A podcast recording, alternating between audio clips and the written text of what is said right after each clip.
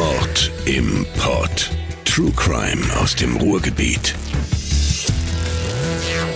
Herzlich willkommen zu einer neuen Folge unseres kleinen Ruhrgebiets True Crime Podcasts. Ich bin Anna Deschke, euer Host hier bei Mord im Pod.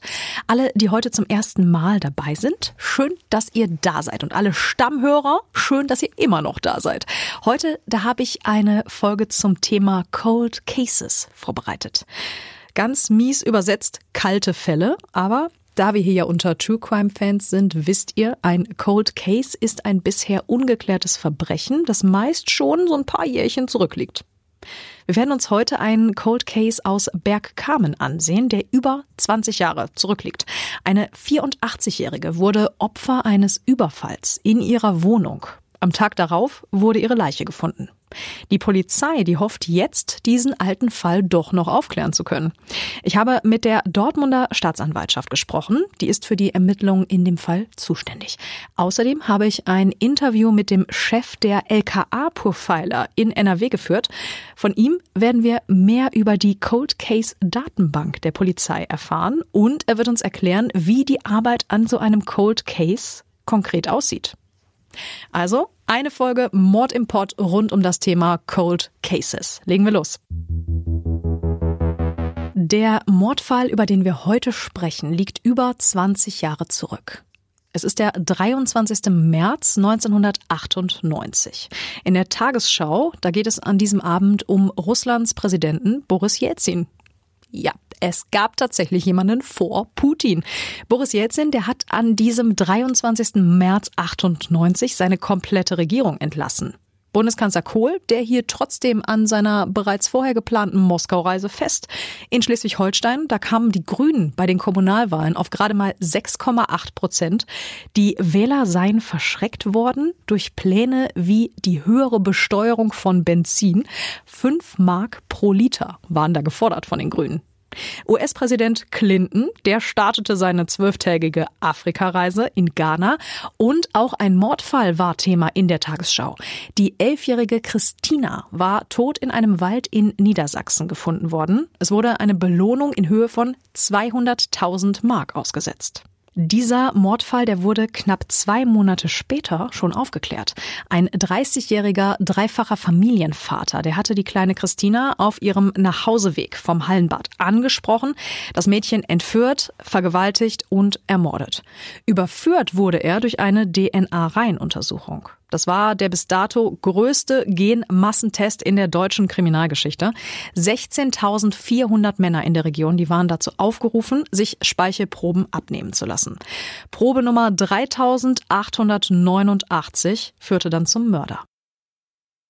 Christina war ein Zufallsopfer, das sagte der Täter in seiner Vernehmung. In unserem Mordfall, den wir uns heute anschauen werden, da sieht das etwas anders aus. Unser Opfer ist wahrscheinlich gezielt ausgesucht worden. Das Wetter, das war in der Tatnacht am 23. März 1998 trocken und kalt. Minus drei Grad waren es in Nordrhein-Westfalen. Wir befinden uns in Bergkamen-Oberaden. Das liegt im Kreis Unna, hatte auch in den 90er Jahren schon rund 13.000 Bewohner. Da hat sich bis heute nicht mehr so viel geändert. Die 84 Jahre alte Anne Sausen lebt 1998 in einer Wohnung an der Straße am Beurenbusch, Hausnummer 15. Die Siedlung, die gibt es auch heute noch. Die gesamte Straße, die besteht aus baugleichen Mehrfamilienhäusern. Zwei Etagen plus Dachgeschoss, typische Ruhrgebietshäuser für so vier bis sechs Mietparteien. Also kein riesiger anonymer Plattenbau, sondern doch recht überschaubar. Hinten raus, da hatten und haben die Häuser recht große Gärten. Bis zu den nächsten Häusern, da ist es ein ordentliches Stück. Da konnte man sich im Garten nachts durchaus rumtreiben, ohne dass es jemand mitbekommen hätte. Das spielt bei der Tat eine nicht unwesentliche Rolle. Frau Sausen war verwitwet und lebte allein in ihrer Wohnung.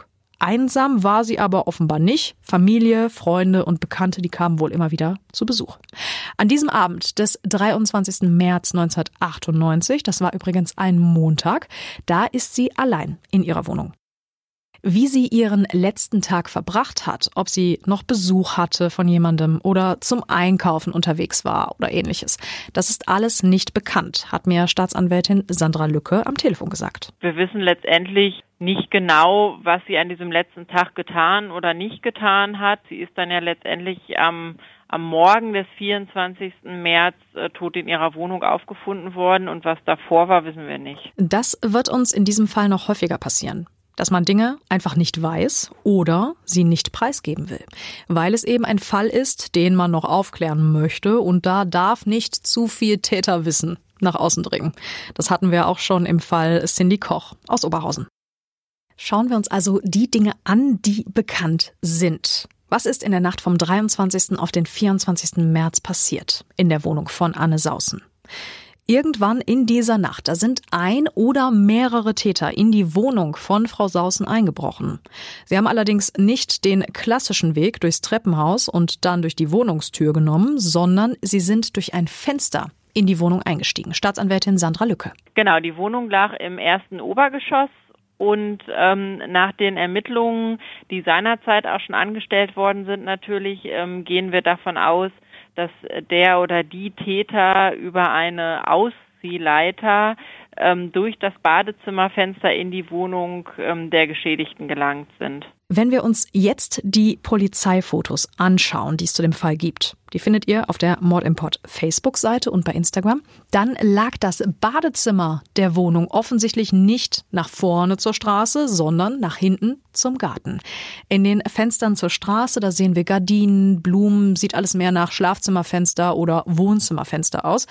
Dazu passt auch, dass die Leiter, mit der der oder die Täter in die Wohnung eingestiegen sind, später im Garten des Hauses gefunden wurde.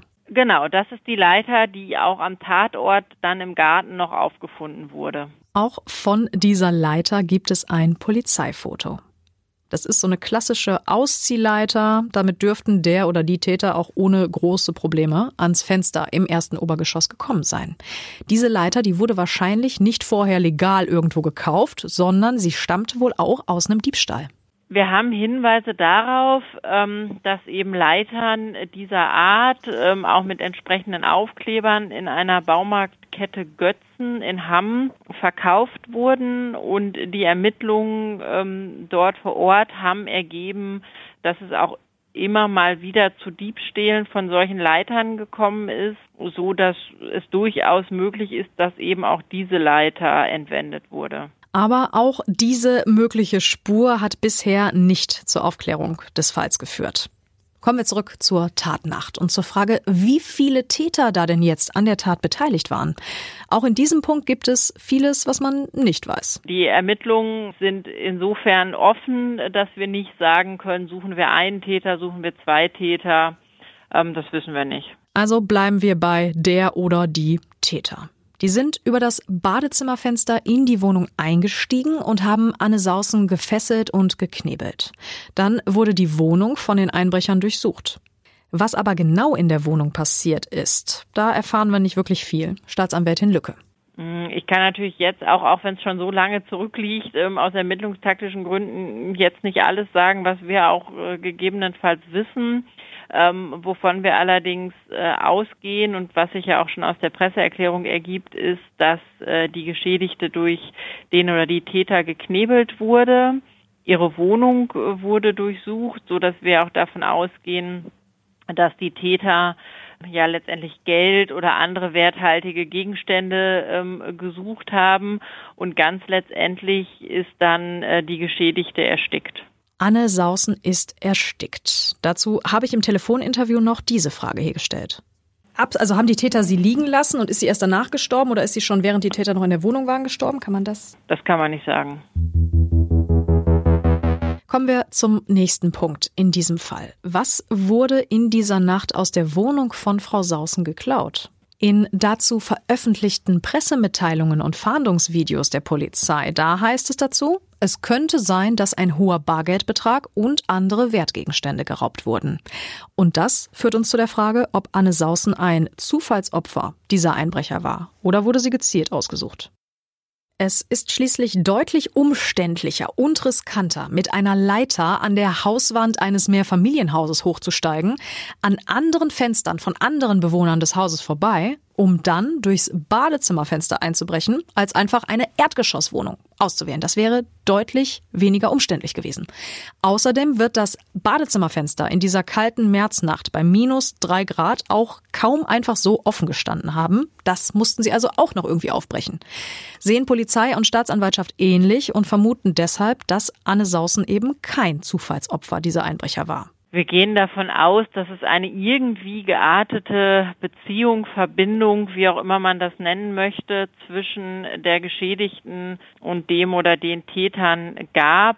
Wie genau das aber ausgesehen hat, ob das also ein enger Kontakt war oder möglicherweise auch nur eine flüchtige Bekanntschaft oder so, ähm, das wissen wir eben nicht. Und natürlich ist auch letztendlich wie immer nicht ausgeschlossen, dass es sich bei der Geschädigten um ein sogenanntes Zufallsopfer gehandelt hat.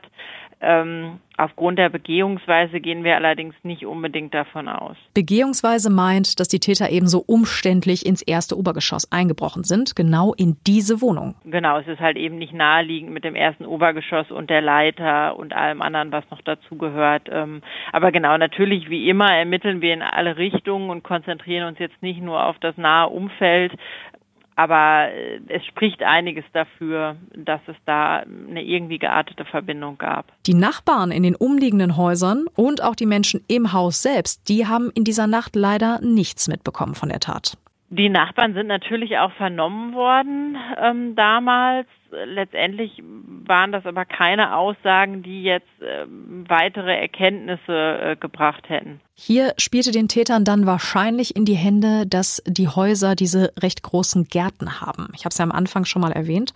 Bis zu den nächsten Häusern ist es ein ordentliches Stück. Also da konnte man sich nachts definitiv rumtreiben, ohne dass es jemand mitbekommen hätte. Und genau das ist den Tätern wohl auch gelungen.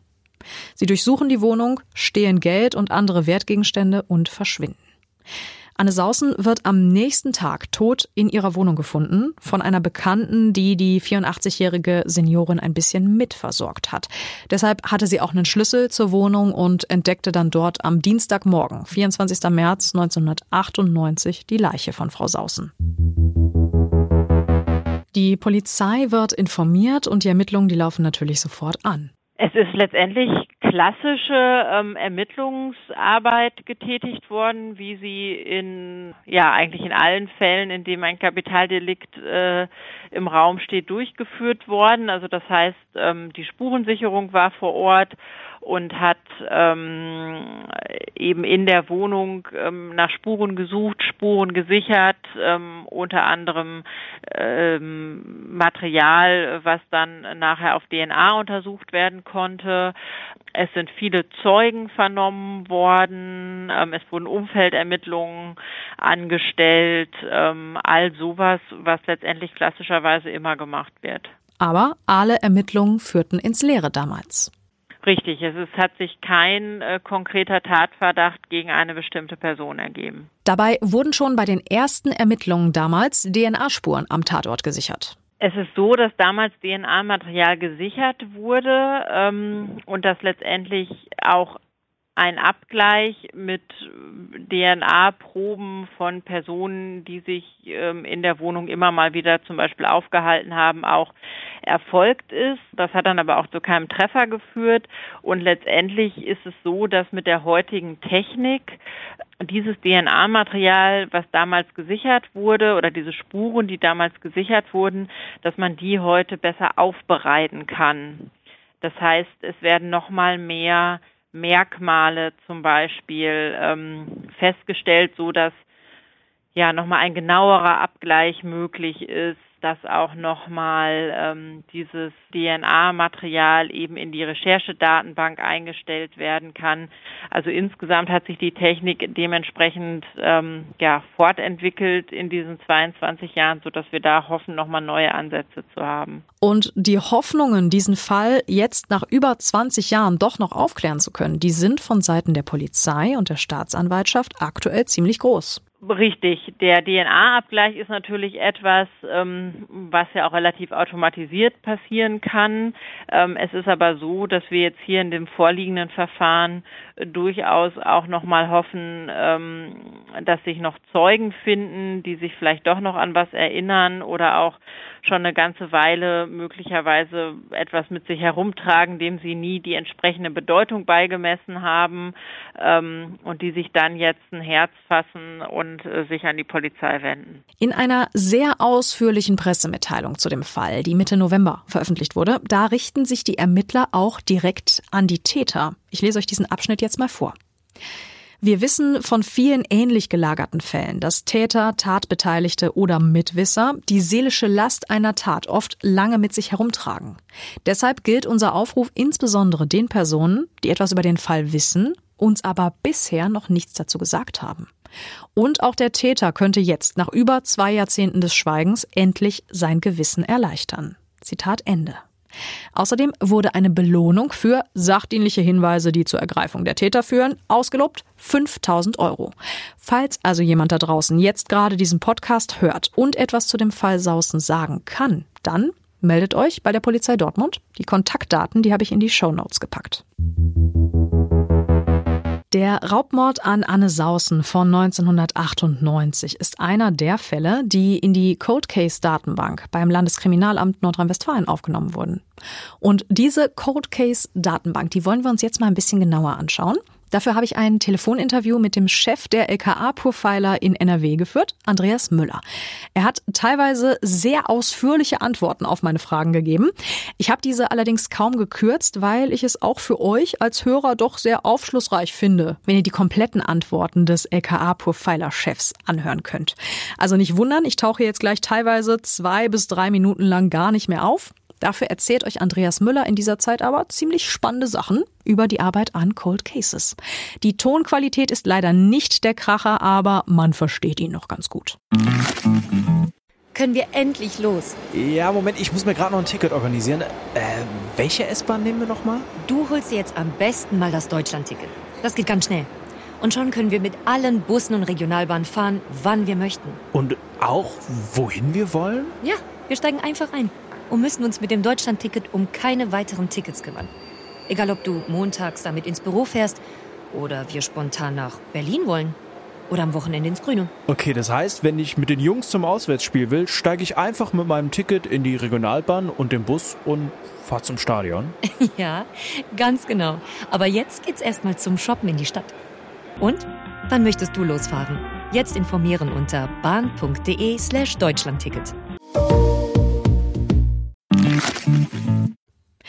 Diese Cold Case Datenbank, die gibt es seit November 2017 und bisher wurden darin etwa 400 Fälle aufgenommen. Das sind die äh, ungeklärten Tötungsdelikte unserer ersten Erhebungsphase. Die erste Erhebungsphase umfasst Fälle von 1990 bis 2015 äh, und danach äh, starten wir die zweite Erhebungsphase, nämlich die ungeklärten Fälle der Jahre 70 und 89. Jetzt werden Sie sich vielleicht die Frage stellen, warum diese Reihenfolge?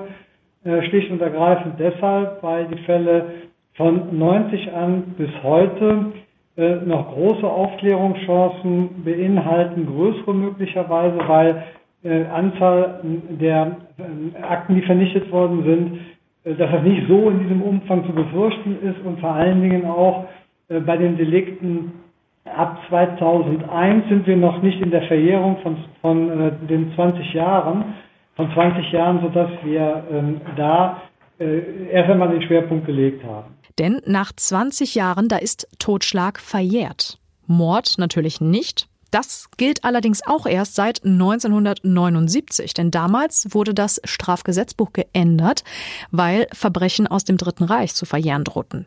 Von Andreas Müller wollte ich noch mal ein bisschen genauer wissen, welche Fälle in dieser Datenbank landen, denn das sind nicht nur Mordfälle. Das sind vorsätzliche Tötungsdelikte und zwar entweder vollendete oder versuchte Tötungsdelikte, wo also die Absicht bestand, das Opfer zu töten, entweder von Beginn an klar war, das Opfer wird aus dieser Situation nicht lebend herauskommen, in die ich sie hinein verbringe, oder es hinein verbringe oder aber es entwickelte sich der Tötungsentschluss im Rahmen der Dynamik des Tatgeschehens, äh, versuchte oder vollendete. Und dazu kommen eben auch noch Fälle von Langzeitvermissten, wo der Verdacht besteht im Ausschlussverfahren, äh, dass hier ein Tötungsdelikt begangen worden ist, weil alle Anzeichen dagegen sprechen, äh, dass das Opfer oder der Vermisste, muss man ja besser sagen, die Vermisste sich suizidiert hätte oder sich sonst freiwillig vom vertrauten Umfeld abgesetzt hätte. All diese Fälle werden in der Cold Case Datenbank in digitalisierter Form festgehalten, denn laut Andreas Müller geht es darum, die für zukünftige Generationen von Mordermittlern digital bereitzuhalten. Das heißt, die Mordermittler in den Kriminalhauptstellen, wie auch jetzt in Dortmund, die haben mit sehr viel Mühen ihre Akten herausgekramt und haben die äh, eingescannt, sodass die Fallunterlagen jetzt digital bereit liegen und haben in einem weiteren Schritt die Fallinformationen in einen Meldebogen hineingegeben, sodass wir diese Fallinformationen erfassen können in der Kohlkis-Datenbank. Das müssen Sie sich so vorstellen, dass ähm, Informationen zur Tatzeit, Tatort, Opfer, Opferalter, äh, Modus operandi, also sprich die Tathergangsweise, ähm, die Art der Tötung, die Art der ähm, Ablage der Leiche, dass diese Informationen dort eingegeben, wir die entsprechend in der Datenbank kodieren, um darüber eben über Recherchearbeit auch Tatzusammenhänge erkennen zu können. Nun landen in dieser Datenbank ja auch recht junge Fälle, sogar von 2015 sind Fälle mit dabei. Wie viele Jahre müssen da denn vergehen, damit ein Fall ein äh, Cold Case wird? Da muss man dazu sagen, wenn Sie in der Literatur im Internet recherchieren, dann werden Sie sehr unterschiedliche Angaben dazu bekommen. Das wird sehr unterschiedlich gehandhabt äh, im angloamerikanischen Bereich äh, wie auch in unseren Nachbarländern. Wir haben uns in Nordrhein-Westfalen dazu verständigt, sehr früh ähm, ein ähm, ungeklärtes Tötungsdelikt als Cold Case zur Erfassung in der Datenbank aufzunehmen ähm, schlicht und ergreifend deshalb, um so früh wie möglich auch Tatzusammenhänge zu ähm, älteren Delikten erkennen zu können. Also ein jetzt aktuelles Tötungsdelikt schnellstmöglich mit einem aus den 70er, 80er, 90er, ähm, Anfang 2000er Jahre abklären zu können. Und auf den Punkt gebracht haben wir mit den Kriminalhauptstellen vereinbart, dass sobald die Kommissionsarbeit eingestellt ist, man keine Ansätze mehr hat, über die Kommission eine Tat zu klären und darüber hinaus der Hauptsachbearbeiter, es wird ja immer einen geben, der, wenn Sie so wollen, als weiterer Fallpate für diesen Fall äh, fungieren wird. Äh, wenn der keine ganz konkreten Ermittlungsansätze mehr hat, dann ist es der äh, Cold Case Fall und erfassungsrelevant für die Datenbank. Man kann so Pi mal Daumen sagen, äh, bleibt ein Delikt ungeklärt nach der Tatentdeckung und die Kommissionsarbeit wird eingestellt, plus minus ähm, sechs Wochen bis drei Monate. Äh, dann ist aber spätestens nach drei Monaten bis zu einem halben Jahr der Fall äh, äh, erfassungsrelevant in der Kultusdatenbank. Das klingt jetzt für meine Ohren doch relativ schnell. Ich dachte eigentlich, der Weg sei wesentlich länger, bis ein Fall zum Cold Case wird. Also, dass da schon so ein paar Jahre vergehen müssen. Aber unser Ziel ist ja, dass wir, dass wir nicht so lange warten wollen, um solche Fälle wieder der Aufklärung zuzuführen. Schauen Sie, es kann ja, wenn heute ein Delikt ungeklärt bleibt, ich stelle heute die Kommissionsarbeit ein, und in einem halben Jahr hat auch der Hauptsachbearbeiter keine Ansätze mehr und meldet das der Datenbank, dann kann ja schon gerade in der unmittelbaren Zeit danach, im nächsten halben Jahr oder in dem Jahr darauf, dann reden wir anderthalb Jahre nach Tatentdeckung, kann sich eine Untersuchung, so eine neue Ermittlungsmethode auftun, mit der wir schon ein, anderthalb Jahre nach Beendigung der Kommissionsarbeit den Fall wieder klären können. Das wäre von daher nicht angemessen, fünf Jahre zu warten, also damit dreieinhalb Jahre zu verschleudern ähm, und nichts zu tun. Deswegen haben wir uns aus meiner Sicht zu Recht auf diesen kürzeren Zyklus ähm, verständigt. Wenn es dann also dazu kommt, dass die LKA-Ermittler einen dieser Cold Cases wieder anpacken, wie genau geht man da denn dann vor? Die Mordermittler, die werden ja vorher vor Ort auch schon alles Mögliche versucht haben, um den Fall zu klären. Wichtig ist, dass sie genau das vorausstellen und vorwegstellen, die Mordermittler haben alles daran gesetzt, über die vielen Jahre diesen Fall zu klären. Und wenn er dann Cold Case geworden ist, dann wird, wenn er erfassungsrelevant gesehen wird, dass er dieser Meldebogen erstellt, werden die Fallakten werden digitalisiert. Da kann es nun Option 1 äh, dazu kommen, dass man bei der Betrachtung der Fallinformation, der Fallunterlagen, noch bevor man es uns meldet, diesen Fall per Meldebogen sieht, ach hier in diesem Delikt habe ich noch Asservate, die könnte ich jetzt nochmal untersuchen. Also äh, das Beschäftigen mit dem Altfall führt jetzt schon dazu, dass man als Mordermittler sagt, also den will ich gar nicht als Cold Case melden, ich will erstmal erst schauen, ob ich den nicht noch selber klären kann. Äh, bevor es in die Datenbank geht. Und das ist sozusagen das erste Ziel unserer gemeinsamen Initiative, äh, nochmal ungeklärte äh, Tötungsdelikte rauszuholen, sich damit zu befassen. Schon einmal hier im ersten Ansatz zu schauen, kann ich diesen Fall klären. Da sind wir im LKA sozusagen noch gar nicht wirklich mit befasst. Und jeder Fall, der bevor er zu uns kommt, geklärt werden kann, genial. Ja? Genial, dann, dann, dann ist es auf unsere Initiative mit den Mordermittlern zurückzuführen und der Fall ist geklärt, bestens. Wenn es jetzt so ist, dass man aus welchen Gründen auch immer entweder den Ermittlungsansatz nicht sieht oder weil man keine Zeit hat, sich damit zu beschäftigen, machen wir uns auch nichts vor, bitte. Die Kriminalhauptstellen haben sehr, sehr viel Arbeit mit dem aktuellen Tagesgeschehen und da kann man nicht immer alles in der Tiefe so zu 100 Prozent in einem Altfall äh, von links nach rechts drehen, dann kann es schlicht und ergreifend sein, dass man eben sagt, okay, ich habe jetzt momentan die Ressourcen nicht und oder ich sehe jetzt durch dieses reine Beschäftigen mit der Akte mal durchblättern, äh, um den Meldebogen für das LKA äh, fertigzustellen, äh, springt mir sozusagen der Untersuchungs- oder Ermittlungsansatz nicht ins Auge und ich kann mich auch nicht tiefer damit befassen, dann kommt dieser Fall eben zu uns.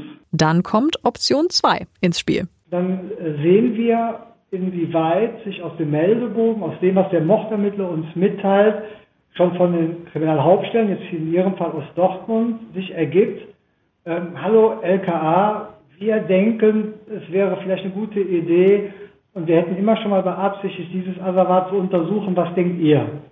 Dann kommt das also bei uns an, wir äh, prüfen den Meldebogen, dann werden die Daten in die Datenbank erfasst und meine Leute, die äh, werden dann äh, Aufklärungschancen äh, überprüfen. Dann kategorisieren wir diesen Fall. Äh, in, der hat eigentlich auch heute immer noch keine Aufklärungschance. Wir müssen auf Zeit spielen. Wir erfassen den, aber möglicherweise tut sich in vier, fünf Jahren was. Oder A, es gibt Aufklärungschancen. Zum Beispiel ein Asservat ist über viele Jahre ähm, noch nicht untersucht worden. Das könnte man jetzt einer Klassiker DNA-Untersuchung zuführen und dann wird das in einer Berichtsform äh, festgehalten an, in Ihrem Fall nach Dortmund geschickt. Das könnte dann so aussehen, dass da in diesem Bericht drin steht, also wir teilen eure Meinung, dass äh, in diesem Fall dieses Asservat nochmal äh, sensitiven DNA-Untersuchungen zugeleitet werden sollen. Das können wir nur unterstützen und dann äh, würde in diesem Fall dann der Sachbearbeiter, der Mordermittler aus Dortmund dieses Asservat zur Untersuchung schicken und dann warten, ne? hoffen, warten, bangen, ob man jetzt ein positives Ergebnis bekommt. Ein Untersuchungsergebnis, was zum Beispiel äh, im äh, Falle einer DNA und dann einer Bewertung, dass das eine tatrelevante DNA äh, sein muss, ja, wenn man das mal hypothetisch annimmt, dann mit der Frage, ob in diesem Fall der einzelne Mordermittler das im Alltag bewältigen kann, weil es zum Beispiel nur eine, zwei Abklärungen sind im Rahmen von ähm, klassischen Ermittlungen, oder ob die Schwelle der Kommissionsarbeit jetzt hier auf jeden Fall überschritten ist. Das heißt, das ist zu viel für einen. Hier muss eine ganze Ermittlungsgruppe oder Mordkommission ran. Zum Beispiel, wenn man sich entscheiden würde, eine DNA-Reihenuntersuchung durchzuführen, dann liegt ja auf der Hand, das kann dann der Einzelne nicht machen. So müssen Sie sich das vorstellen. Und vielleicht der letzte Satz noch von den Fällen, die bei uns reinkommen. mit der entsprechenden Kategorisierung der Aufklärungschancen, wie hoch die Chance, bei wenig bis viel Aufwand wird es eine Priorisierung der, ähm, der betrachteten Fälle geben, sodass man auch zunächst mal an die Fälle geht, die eine hohe Aufklärungschance haben, mit möglichst geringem Aufwand und sich denen erst zum Schluss, aber die bleiben nicht außen vor, sich zum Schluss jenen annimmt, wo die Aufklärungschancen eher gering sind und man schon dafür einen sehr hohen Aufwand betreiben müsste. Nochmals, sie bleiben nicht unbetrachtet, aber es würde natürlich keinen Sinn machen, mit denen zu beginnen. Ich könnte mir vorstellen, dass die DNA gerade bei solchen Altfällen wie dem von Frau Sausen aus dem Jahr 1998 am erfolgversprechendsten ist, um so einen Fall doch noch klären zu können, oder? Naja, also äh, dazu muss man sagen, klar, die DNA hat eine hohe Beweiskraft und die DNA ist deshalb natürlich zu Recht in ihrer Rolle, weil die Methoden so sensitiv geworden sind, dass man ja mit sehr, sehr kleinem Spurenmaterial heute komplette ähm, DNA-Profile ausformeln kann.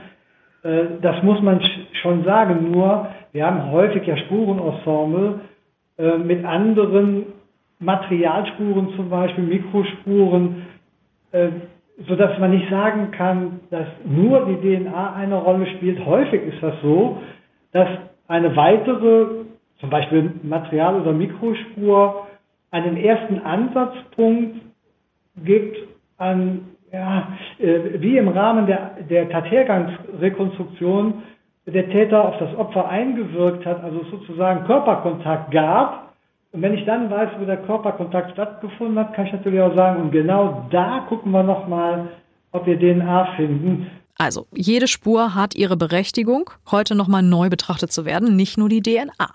Als nächstes wollte ich wissen, mit wie vielen Leuten an den Fällen gearbeitet wird. Zu wenig. Also, äh, wir haben, äh, das ist ja klar, wir haben jetzt, jetzt diese Aufgabe, Cool Case Management, die haben wir zusätzlich bei, äh, hier im LKA in meiner Dienststelle OFA, operative Fallanalyse, abgekürzt OFA, OFA, äh, erhalten.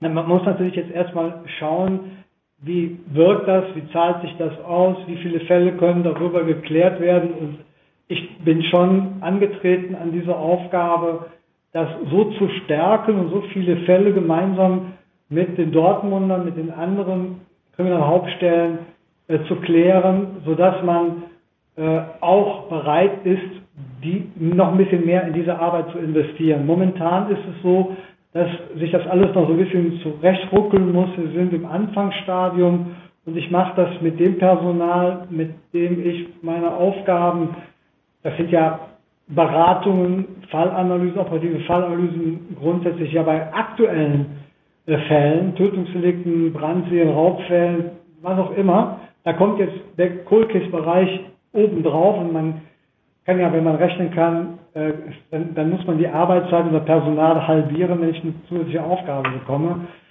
Ähm, ich habe bei mir in, meinem, äh, in meiner Einheit, in meiner Dienststelle insgesamt neun neun Fallanalytiker zur Verfügung.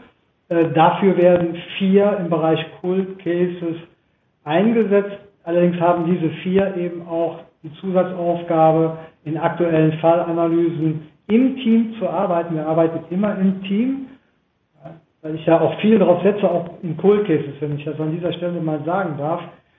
Ähm, wir arbeiten im Team, weil der eine hat ja selten immer die besten Ideen und der braucht auch das Korrektiv eines anderen.